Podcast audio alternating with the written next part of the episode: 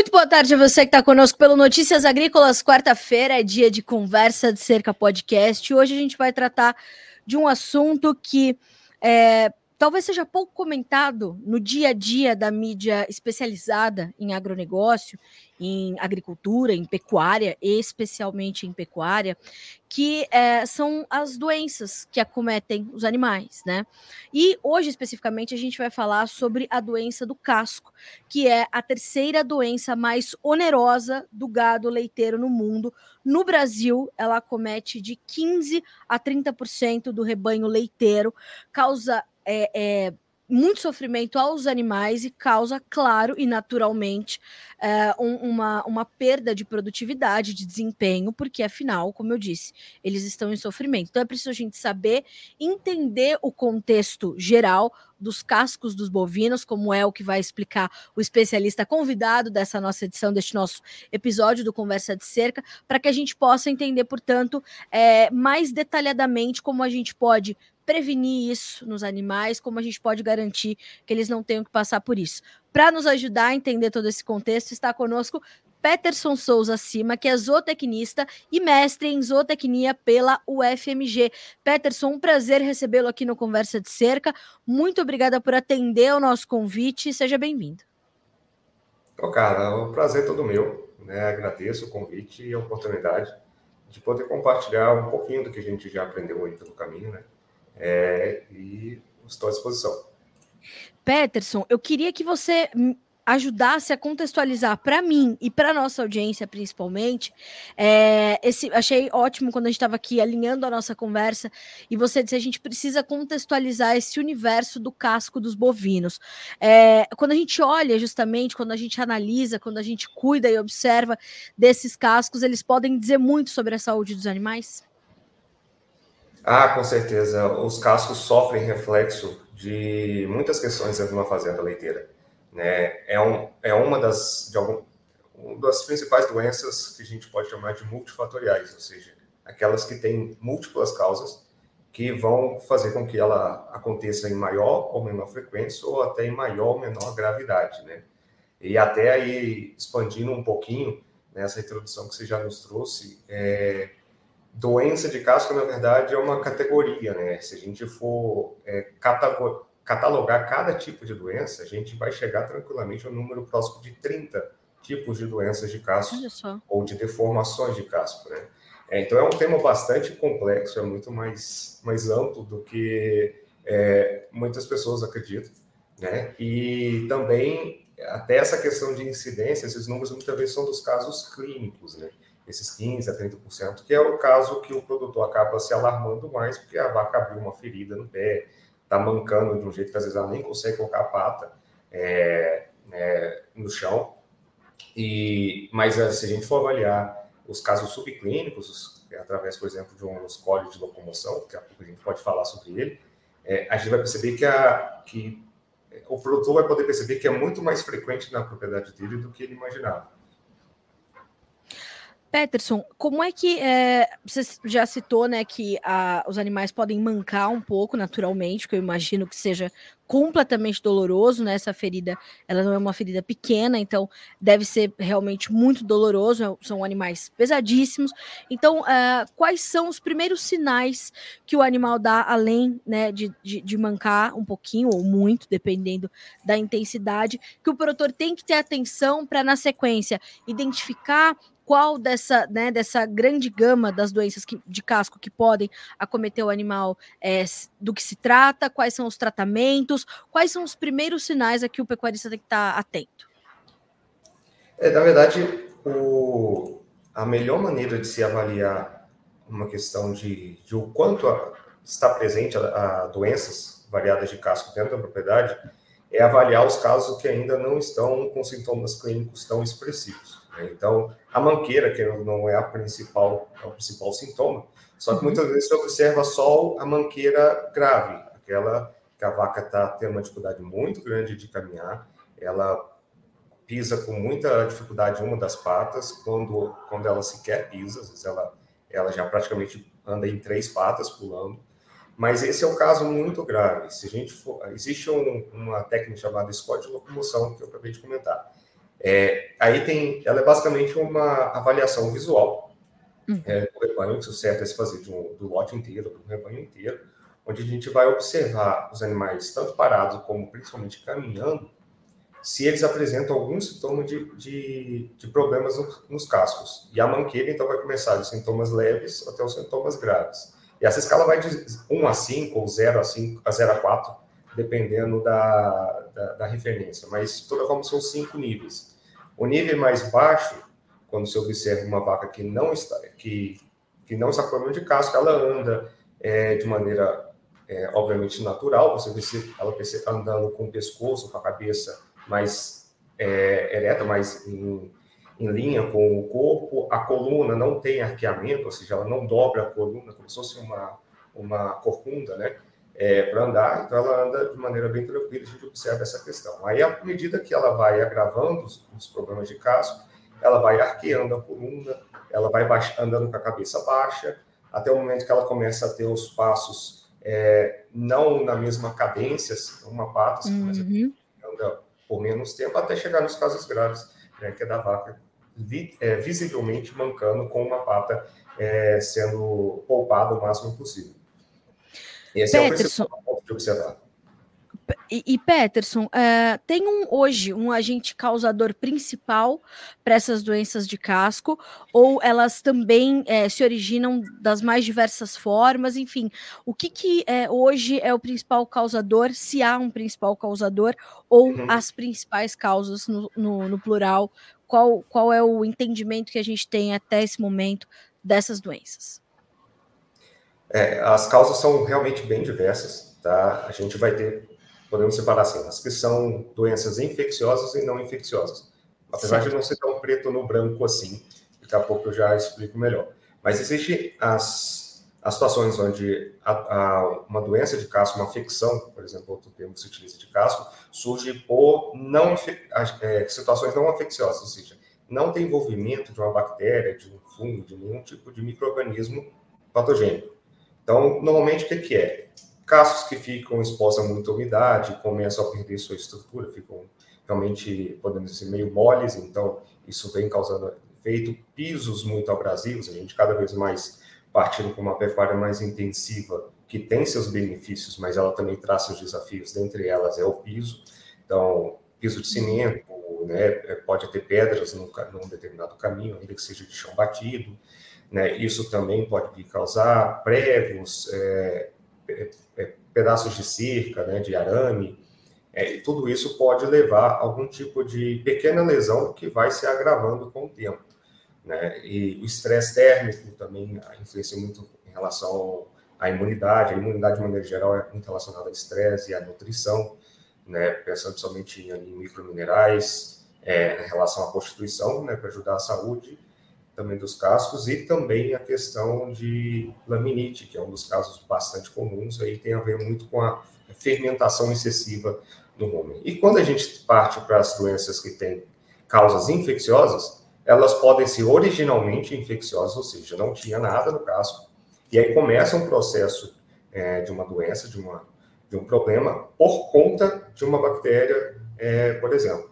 Mas também pode ser que algum desses casos anteriores, um, um um casco que teve um prego que perfurou, uma pequena lesão por trauma, por queda do animal, ou qualquer coisa que abre espaço para uma bactéria é, infectar. E aí a gente também vai ter, para as doenças, essas infecciosas, influência também de ambiente, de estresse, de imunidade, mas aí a gente tem o desafio de bactérias. Então, existem pelo menos quatro aí que são bastante comuns, cada uma mais frequente em um determinado tipo de doença. A treponema, por exemplo, é muito comum, bactéria para a parte principalmente de dermatite digital, que é uma das doenças mais comuns.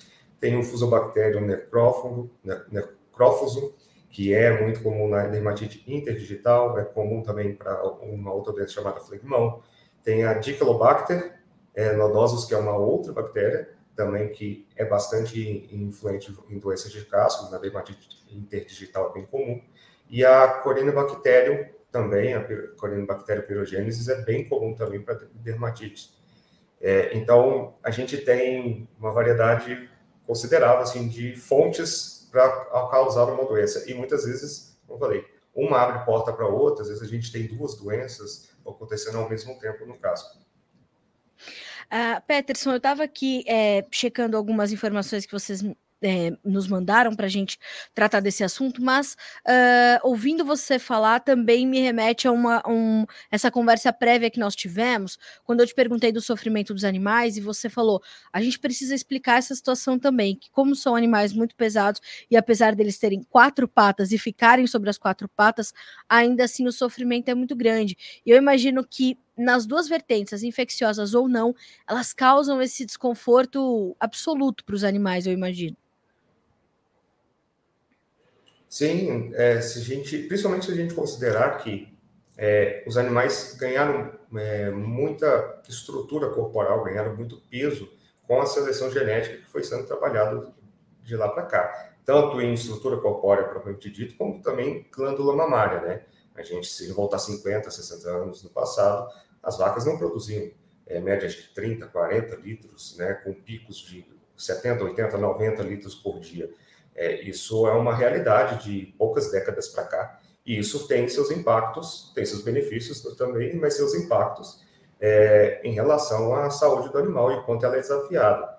É, e não à toa, por exemplo, 80%, 90% dos casos de, de, de doenças dos, dos casos vão acontecer justamente nas patas traseiras, que é onde hoje está acumulado o peso das vacas leiteiras. No passado, quando elas produziam menos leite, o peso maior estava no tórax, então era mais comum na frente. Então a gente hum. tem toda essa biodinâmica hum. também que foi alterada. E, apesar de ser um animal que tem quatro pontos de sustentação, que é a pata, é um animal que hoje, uma vaca leiteira holandesa, por exemplo, que é das mais pesadas que a gente tem no país, a gente está falando de animais de 550, 600, às vezes até um pouco mais, 650 quilos de peso vivo, uma vaca adulta.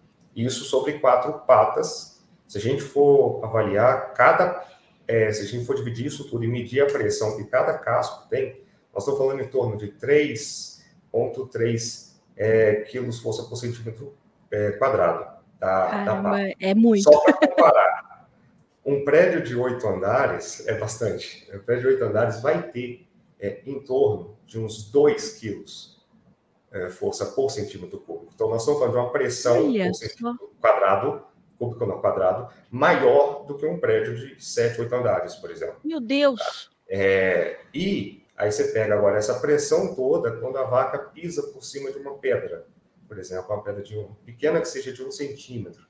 Essa Ai. pressão chega nesse ponto de contato a subir por, na casa dos 200 quilos força. Um concreto, concreto padrão que a gente tem de mercado suporta, sem trincar, sem, sem realmente se romper em torno de 150 quilos. Então, você perceba o quanto o casco ele é exigido e o quanto ele tem que ser resistente para o desafio que ele tem dentro de uma propriedade leiteira. Nossa, eu tô, eu tô imaginando a, a pobrezinha assim. Nossa, eu tô imaginando a pobrezinha, e de fato, é, como, como é importante esse, esse cuidado. A gente tem visto, né? É, é um, é um também uma, uma prática que tem é, crescido e, e, e, claro que a comunicação ajuda nisso, que é de primeiro da gente ver, né, é, os pecuaristas que adotam essas práticas mais humanizadas, né, de desse bem-estar animal, de garantir de fato um bem-estar animal é, recorrente e que seja aprimorado para esses animais, para que eles possam ter realmente não só um bom desempenho, mas uma qualidade de vida é, boa como eles merecem, uh, mas mais do que isso, tem se difundido mais esse tipo de informação. Por favor, me corrija se eu estiver equivocada. Por isso, eu queria entender também um outro dado que eu recebi de vocês aqui, que é essa migração da produção cada vez mais para confinamento. Embora haja muito cuidado, né, dos pecuaristas de garantir ali um ambiente adequado para estes animais, para estes bovinos, há também alguns alguns pequenos ajustes que precisam ser feitos para garantir esse bem-estar e evitar doenças como as doenças do casco, que como você também acabou de detalhar para nós, podem ocasionar outras doenças que também são muito onerosas para o setor e também é, causam muito sofrimento para estes animais. Existe essa necessidade desse aprimoramento, portanto, né, Peterson, de ter muita atenção aos detalhes, né? Sim, é, assim, a gente com essa mudança das últimas duas décadas, podemos dizer assim, uma, uma frequência maior das fazendas começando a partir de um sistema intensivo, vacas em galpões, como a gente observa nos Estados Unidos, no Canadá, na Europa, em outros países, é, a gente teve seus benefícios, as, as vacas leiteiras passaram a ter menos estresse térmico, desde que né, também haja um planejamento de, de conforto térmico adequado dentro do galpão, mas, de maneira geral, ganham essa, esse benefício, se deslocam menos, é, né, ficam mais tempo descansando, que seria o ideal para ela justamente ruminar e fazer todo o trabalho metabólico que tem que fazer. Então, traz benefícios na parte de produtividade. As vacas produzir mais leite só por estarem entrando dentro do sistema disso. Mas isso exige esses cuidados, o dimensionamento adequado. Então, só para você entender, se ali é na pista de, de alimentação do galpão, se ela é mal dimensionada em tamanho para os animais, ou se está super lotada, ou seja, tem mais animais do que deveriam ter ali, é, as vacas na superlotação vão disputar mais espaço para poder se alimentar, e aí as vacas maiores têm mais facilidade e as menores vão ter que fazer mais força para se manter ali numa disputa realmente corpórea com as vacas. Então, normalmente a gente tem esse problema com novilhas se alimentando junto com vacas adultas, e aí isso reflete, por exemplo, na em doenças de casco, é, doenças na sola, ali pela pressão que a vaca faz muito forte para se manter ali no, no, no, local. E dependendo do dimensionamento também, se é mal dimensionada, às vezes ela precisa esticar muito o pescoço para chegar no, no, alimento, então ela se empurra mais contra é, ali o gradil, contra o canzil, seja o que for. Então, algumas situações é, podem atrapalhar e, e, e abrir portas para o desenvolvimento de doenças. A própria cama né, seja em compost, seja em cristal, se ela não é manejada adequadamente, ela traz também desafios e riscos maiores para desenvolvimento de, de doenças de casco, mas também para doenças como mastite. Né? Então, você tem toda uma questão de não é simplesmente construir um barracão, colocar as vacas lá dentro e seguir a vida como se nada tivesse mudado. Você precisa fazer uma adequação de maneira geral em muitas coisas e prestar atenção a detalhes. Por isso é sempre importante contar com a ajuda de especialistas de cada setor, né, para que se ocorra o menor número possível de erros, né? Porque perfeição a gente não vai achar, mas a gente tem que diminuir o máximo possível dos erros. Então, e aí, como você mesmo lembrou, a, doença de casco, elas têm é, um impacto em outras doenças. É, machite é a doença acho que mais traz prejuízo de maneira geral para fazendas leiteiras e problemas reprodutivos, seja por doença, seja por atraso de cio, dificuldade de emprenhar, é só o segundo maior. Vacas com problemas de casco hum, fatalmente vão ter mais machite e mais dificuldade com reprodução. Então acaba sendo virando um ciclo é, não virtuoso, né? Um, um, infelizmente um, um, problema que não para em si mesmo. Claro. Inclusive, eu, eu, tô, eu tô aqui sempre recorrendo aos dados que vocês me mandaram, né, pela, pela minha falta de experiência no assunto e eu achei que são pontos importantíssimos para a gente trazer para nossa audiência que os problemas é, podais, né, como são chamados, eles são mais frequentes então no início da lactação, embora possam ocorrer também em até 70 dias após o parto. Esse cuidado o pecuarista também tem que ter de fazer esse controle, esse monitoramento nessa fase, portanto, já que o animal pode ficar um pouco mais vulnerável a isso. Sim, porque é, que, quando a gente fala de somos de início de lactação, é essa primeira fase do, do, da curva de lactação onde ela tem maior produtividade. Né? E, e você vai ter mais desafios com esse grupo de animais por algumas questões. Primeiro, muitas vezes a fazenda não faz casqueamento preventivo, que é uma técnica que eu considero hum. indispensável para qualquer propriedade leiteira profissional. Tá? É, então, eles não fazem casqueamento preventivo, as vacas é, muitas vezes são secadas, né? São interrompidas a lactação muito tarde, tiveram a gestação com o corpo bem mais pesado, afinal de contas estavam gerando ali uma, uma bezerra que vai nascer com seus 40, 50 quilos. Só estou falando da raça holandesa, né? Mas para girolando, de leiteiro, também as relações fazem sentido, tá? Só vai mudar alguns detalhes, mas certo. o raciocínio é o mesmo. E aí você entra na lactação. Entrando na lactação, ela vai ter um deslocamento muito forte de peso, de, de novo, na, nos membros uhum. posteriores, nos membros traseiros, por causa do, do, do, crescimento da produção leiteira. E aí você tem o desafio da nutrição. A gente precisa oferecer mais carboidratos, alimentos mais concentrados para essa vaca poder expressar o, o potencial genético dela de produção leiteira. Então, aí eu abro espaço para temível laminite, que é uma doença que ocorre por distúrbio metabólico de uma fermentação excessiva por conta desse desbalanço na, na dieta. É, e, e por conta disso, eu tenho agora inflamações nos tecidos do casco que vão poder levar a uma laminite é, grave, uma laminite realmente clínica, ou abrir espaço para as outras diversas doenças que são causadas, às vezes, ou abrem espaço através uma laminite subclínica, sub, ainda não está aguda. Então, você tem todo esse desafio. Sem contar que nesse período de pós-parto, início de lactação, ali nos primeiros 60 dias, você é muito comum ter sintomas de distúrbios metabólicos, como hipocalcemia logo após o parto, cetose no início da lactação, é, a própria acidose, que, que acaba tendo relação com a laminite.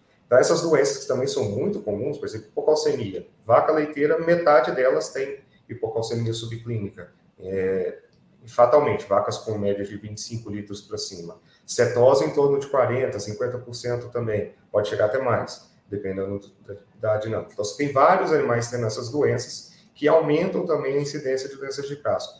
Então, você tem vários fatores que vão fazendo com que esse animal realmente expresse mais doenças ou casos de doença nessa fase. E você citou essa questão do casqueamento preventivo. É, pelo menos duas vezes por ano, o pecuarista tem que se atentar e, e, e fazer essa, esse manejo para tentar prevenir o aparecimento dessas, dessas doenças, né, Peterson? É, assim, a gente recomenda mínimo, mínimo, mínimo fazer uma vez por ano, né? Principalmente para gado que é solto, muitas vezes acaba só fazendo uma vez por ano, o desafio hum, é um uhum, pouco menor uhum. para algumas questões, Sim. mas tem, por exemplo, se, a, se, a, se, tem áreas alagadas, áreas de muita umidade, barro e tudo mais, tudo isso vai aumentando a chance de ter problemas. Mas só por ela estar no pasto, ela anda muito mais, então, ela desgasta mais o casco, por isso o cascamento preventivo se torna menos é, exigente. Agora, para a vaca confinada, é, ela, por não andar tanto, começa a crescer mais casco do que ela desgasta. Então, por isso, hum. a gente tem uma incidência, ah, incidência não, uma ocorrência bem comum de dois cascamentos por ano. Ah, um, quando a vaca vai ser seca, né, quando vai ser interrompida a lactação, e outro mais ou menos ali por 100, 120, 150 dias no máximo de lactação.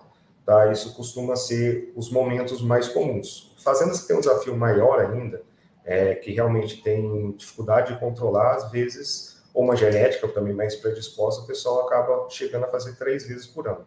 Mas o mais comum é dois. Peterson, é, falando um pouquinho da questão da produtividade, é, a gente tem números claros de quanto essa essa doença tira de produtividade dessas vacas leiteiras, uh, como isso é medido em volume de litros que essa vaca dá num uhum. intervalo de tempo, ou é, o desempenho é medido de outra forma, enfim, como é que a gente consegue cruzar esses dados das doenças de casco com a produtividade dessa, dessa, dessas vacas, que, como vocês também nos pontuaram aqui, atingem, né? As doenças de casco atingem de 15 a 35% do nosso rebanho leiteiro, isso é muito, né? Sim, bastante. É, os casos clínicos, né, que são esses aí, é, é são bem comuns, infelizmente, ainda, e, mas é, tem melhorado o produtor, o pecuarista, cada vez mais tem percebido de que é, é um tipo de manejo que não dá mais para ignorar é, para esses animais e, e, as fazendas, pelo menos as que é, buscam tecnologias, têm reduzido bastante essa incidência. Mas muitos ainda, ou por uma dificuldade de não entender como corrigir, né, é, ou realmente por uma desatenção com, com, esse ponto na criação, ainda tem, permite essas taxas maiores. E a perda de produção é, vai ser bastante variada. Para casos bem clínicos, graves, que a vaca realmente está mancando muito forte, que ela não consegue ficar em pé muito tempo, é, a gente vai perder tranquilamente aí, por, por, volta de 20%, 30%, às vezes até um pouquinho mais, próximo de 40% do potencial produtivo dela. Então, só a título de exemplo, teve um, um trabalho há, um, uns, uns, anos atrás, numa propriedade em Minas, um trabalho científico que é bem conhecido pelo pessoal da parte que estuda bastante casco, é uma propriedade ali na região, região de Esmeraldas que tinha vacas por volta de, com suas médias por volta de 30 litros, É, e dentro foram observar os impactos de problemas de casco que tinham lá em torno de é, um problema de casco para cada vaca durante o ano. Tá? Essas incidências aí são incidência no momento, né? Só que uma vaca tem um problema agora, ela cura, daqui a pouco vem uma outra. Então a gente tem esses 15, 20, 30% de incidência na fazenda. Mas durante o ano, uma fazenda que não controla pode ter um problema para cada vaca. É, e aí você tinha perda de produção de quase é, de mais de 9 litros por dia para as vacas que estavam. Então a gente está falando de praticamente um terço da produção dessas vacas. É, elas tinham o dobro de casos de machite, que também reduz a produção de leite. Então, ela só com casco perdia um terço. Com, quando envolvesse machite, ela fatalmente chegaria próximo de 50% de perda. É, aí você tinha o dobro de problemas de reprodução também, de metrite e de atraso de inseminação só por causa disso. Então, as perdas produtivas são muito fortes e para cada caso de clínico de manqueira, a gente estima em torno de R$ 1.300 a R$ 1.500 de prejuízo, tá? Isso contando os, não só o antibiótico, o medicamento que está sendo utilizado, o custo veterinário para fazer o tratamento, é, como tudo que ela impacta, de atraso de reprodução, de perda de produtividade, às vezes de atraso do pico de lactação, se é bem no início da, da lactação da vaca. Então, se considerar tudo, tudo, tudo que, que ela impacta, chega facilmente próximo de R$ 1.500 hoje. Nossa, é, é, é, impressionante, assim, eu tô... É, é, é ruim dizer, né, é, dizer que tô impressionada, mas é realmente é, um, um universo complexo e números que chamam muita atenção, porque a gente está falando de prejuízos graves, né? E fora toda essa questão do bem-estar animal. Peterson, como fica, é, ou como é o ciclo dessa, dessa condição? Ela pode levar, inclusive, à perda do animal? O animal pode morrer em função dessas, dessas doenças?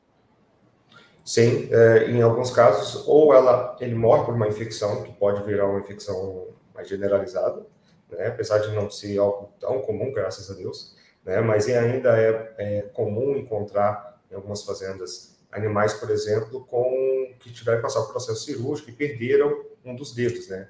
A, a, pata da vaca, basicamente, são dois dedos. Ah, o casco são as unhas da vaca, então ela anda sobre as unhas. É, e aí, dependendo do, do nível de, de agressão ali, de, que teve um processo de uma doença, uma erosão que deu de, no, nessa unha, nesse, nesse, nesse dedo da vaca, digamos assim. Então, uhum. você pode chegar ao ponto de precisar, é, por cirurgia, é, amputar um desses, desses dígitos da vaca por conta de ter sido já muito agressivo não tem recuperação. E aí a vaca precisa andar em só um dígito ao invés de dois. Tá? Então, isso é bem comum e isso vai trazer é, mais dificuldade para o animal, querendo ou não, né? É, limita o, a capacidade dele de, de, de, andar e de suportar peso, ficar tempo em pé para comer, para beber água, para se deslocar e tudo mais. Então, é, começa desde uma pequena lesão que muitas vezes a gente não observa, por exemplo, um pequeno prego que entrou pode gerar, começar a gerar uma inflamação ali dentro e a gente começa a ter uma hemorragia interna dentro do casco.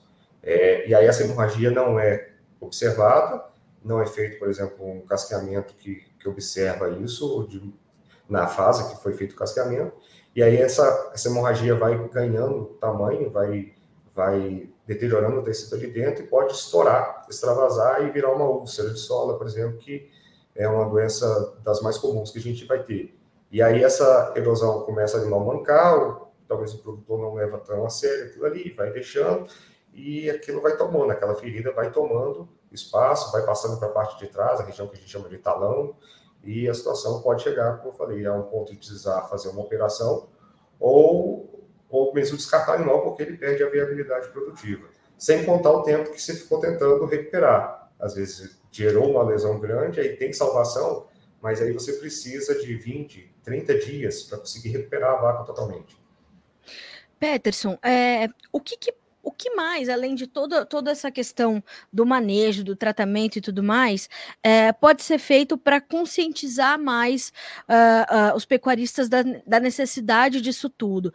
É um trabalho de comunicação. A gente tem, por exemplo, estudos sendo feitos na Embrapa ou em outras associações de classe, em unidades de extensão, de pesquisa, para difundir mais essas informações e os pecuaristas terem acesso a tudo isso para fazer tudo o que é preciso, para cuidar desses animais é, cada vez mais adequadamente. A gente sabe, volto, volto a reforçar, né?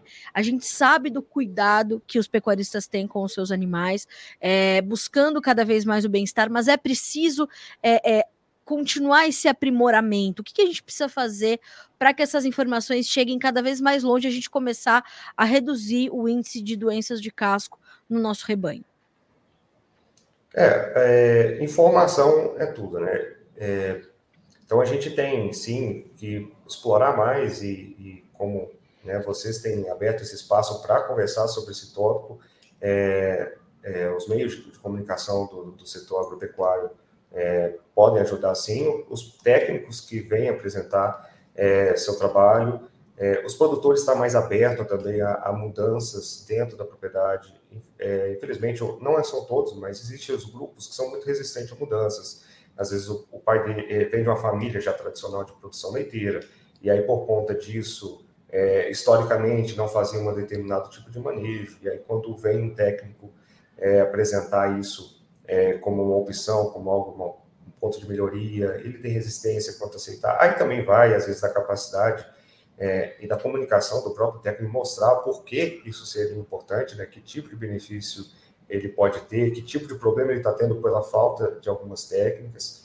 Né? É, os institutos de, como a Embrapa, ou, ou mesmo os, os, órgãos como o Senar e vários outros, públicos ou privados, também têm ajudado nisso.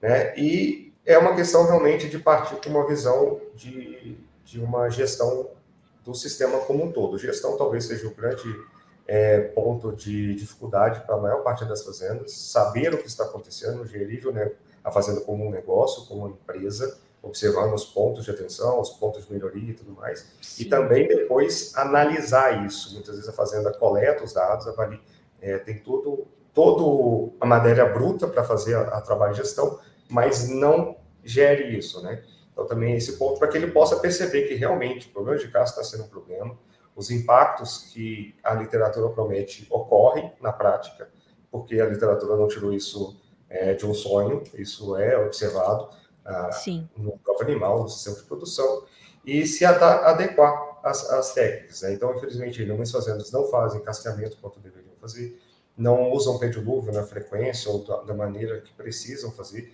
apesar de pé dilúvio tem técnicas e tem conceitos que variam, mas é, tem fazendas que, infelizmente, nem pé de lucro fazem. Né? É, o cascamento não elimina o pé de lucro, como o pé de lucro também não elimina o cascamento. Então, são técnicas é, que fazem, que têm benefícios concomitantes, onde um não atinge, o outro vai auxiliar. Né? E a atenção a toda essa questão de bem-estar do animal, conforto dele, é, observar qual está sendo o comportamento dos animais, vacas que ficam muito em pé, mutação num determinado tipo de compost park, por exemplo, isso vai ter impactos severos em muita coisa, não só no problema de casco. Então, é realmente assim, é partir para uma, uma avaliação bem global do, do, do, negócio, não é uma doença, como você, você pode perceber, que é simples de, de, de tratar, não é uma coisa que se muda e se resolve, ou se previne, né? E, e ter essa, essa, essa análise mais generalista mesmo do, do negócio. Você citou essa questão do pedilúvio. A, a Quercia, que é uma empresa é, focada ali em biossegurança, em segurança alimentar e soluções que vão ajudar na saúde dos animais, ela inclusive desenvolveu uma solução para o pedilúvio que trata ali várias frentes, né, com um produto só, que é determinante, que é o Podocura SV, certo? Uh, que, que trata desinfecção, endurecimento e a regeneração barra cicatrização do casco. Ou seja, precisa atuar em todas essas frentes, essas soluções de pedilúvio, e não se fazer só a limpeza do, do casco com sabão ou cloro. É, é, preciso mais do que isso hoje em dia, né, Peterson? É, a, se a gente pegar o manejo mais comum, que são o uso de matérias-primas brutas, né, sulfato de uhum. cobre, formol, às vezes até cal hidratada, qual que é o objetivo com esses produtos, né, fazendo pé de luva com eles? É, o cobre, por exemplo, ajuda muito com o enriquecimento do casco, é, até um pouco de cicatrização ali, dependendo do tipo de lesão. É, o formol ajuda muito com cicatrização também e com, com desinfecção. A, a, a cal também ajuda com a parte de desinfetante. O que, que a nossa solução, o produto, traz de, de oportunidade? É a possibilidade de trabalhar com cinco compostos, cada um com o seu tipo de benefício, numa fórmula estabilizada, ou seja, cada hora que se compra uma matéria-prima, é, não se sabe exatamente né, o quanto ela está, ela, o grau de pureza e muitas outras, algumas questões químicas ali que podem interferir, é, sem contar, por exemplo, o sulfato de cobre é muito sensível à matéria orgânica, então, com alguns animais que vão passando na solução de sulfato de cobre, ela vai perdendo eficiência. Passou ali de 50, 100 animais no sulfato de cobre, já fica arriscado. 150 é o limite para se trabalhar com uma solução dessa porque ela perde muita, muita efetividade. Então, é uma solução mais estável, né, mais completa, já que a gente trabalha com cinco compostos, três sulfatos, um substituto formal, que é bastante é, cancerígeno até, é, e isso tudo para que a gente trabalhe nessas três frentes, conseguir desinfetar, ou seja, matar os micro-organismos ali, fazer o trabalho de fortalecimento desse casco, endurecimento desse, dessa, desse casco, o que vem agora também exigir o casqueamento, porque a gente precisa endurecer para ele ser mais resistente, mas se ele é mais resistente, ele desgasta menos o ambiente. Então, lembra, não esquece do casqueamento preventivo. E também a parte de cicatrização, né, para melhorar. E aí, isso a gente utiliza normalmente no pé de luva padrão da fazenda, que tem ponto de atenção, tamanho do pé de luva. Às vezes tem umas fazendas que tem uns pés de luvas muito pequenininhos. A vaca mal consegue entrar toda no pé de luva. Ela passa com uma pata e depois passa com a outra. Então, assim, ela já passa correndo, ela já não é um ambiente que ela gosta de ficar, então já fica pouco tempo em exposição, sem contar o, o volume de solução que rapidamente se perde. Então, tem, tem que ter tratamento claro. VIP, né, Peterson? Tem que Sim. cuidar dela. Sim, e aí tem que cuidar, tem que ser eficiente e pensando até em ajudar com cursos, porque a gente sabe que o quanto puder reduzir o custos dentro da propriedade sem prejudicar a eficácia do, da, da, do manejo, é, é interessante para o produtor, a gente também conta com uma técnica de tapete que poucos produtores conhecem. É basicamente é, um tapete que foi desenvolvido para que ele é de espuma, porque a gente coloca a solução dentro desse tapete, então a gente sai de pé de luz de 150, 200 litros de solução, por exemplo, para um tapete com 50 litros de solução, com a mesma concentração. Então a gente não aumenta a dose porque está numa quantidade menor. Na verdade, a gente reduz o consumo é, sem perder a eficiência muda um pouquinho a dinâmica ali de uso, mas nada, nenhum bicho de sete cabeças, pelo contrário, é bastante fácil de se adaptar e a gente consegue reduzir o custo também de luvas, tanto com o nosso produto como é, essas fórmulas caseiras também. Maravilha. Olha, Peterson, quero te agradecer demais pelas informações, pelo tempo disponibilizado na sua agenda, pelas informações compartilhadas com a nossa audiência, que essas informações possam chegar muito longe e que a gente possa ver esses bichinhos sofrendo cada vez menos com essas doenças que são é, tão onerosas para o produtor, mas que causam tanto sofrimento para eles. Obrigada por estar conosco e já te espero para próximas conversas. Quando mais estudos aparecerem, manda para a gente, a gente vai pautar aqui no Notícias Agrícolas para chegar a mais pecuaristas no Brasil todo e a gente continuar aprimorando a nossa produção, a nossa pecuária. Obrigada mais uma vez.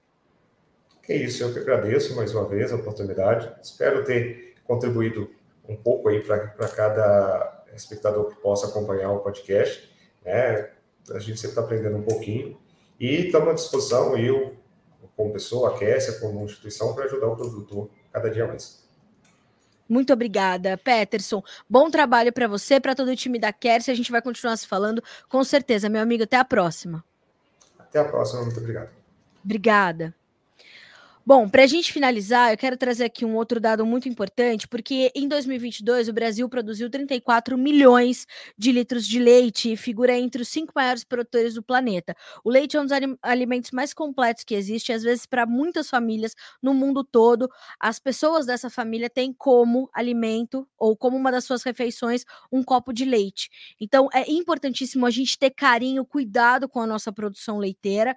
Uh, para a próxima década, a Embrapa acredita acredita num crescimento de 36% na pecuária leiteira para a próxima década já, um crescimento muito expressivo, uh, que é influenciada pelo aumento populacional e o crescimento da demanda não só no Brasil, mas nos mercados asiáticos, africanos e latino-americanos. Então, atenção você pecuarista de leite que tem que fazer, né, todo todo esse aprimoramento da sua gestão e entender que faz parte ter esse, esse cuidado, né? Tratar com ainda mais carinho do que você já trata os seus animais e ter atenção a essas doenças de casco que aparecem pequenininhas, depois podem se tornar enormes até a perda do seu animal. Então, atenção redobrada. Mais do que isso, se você quiser saber mais sobre os produtos do Grupo Quercia, você pode entrar em grupoquercia.com.br.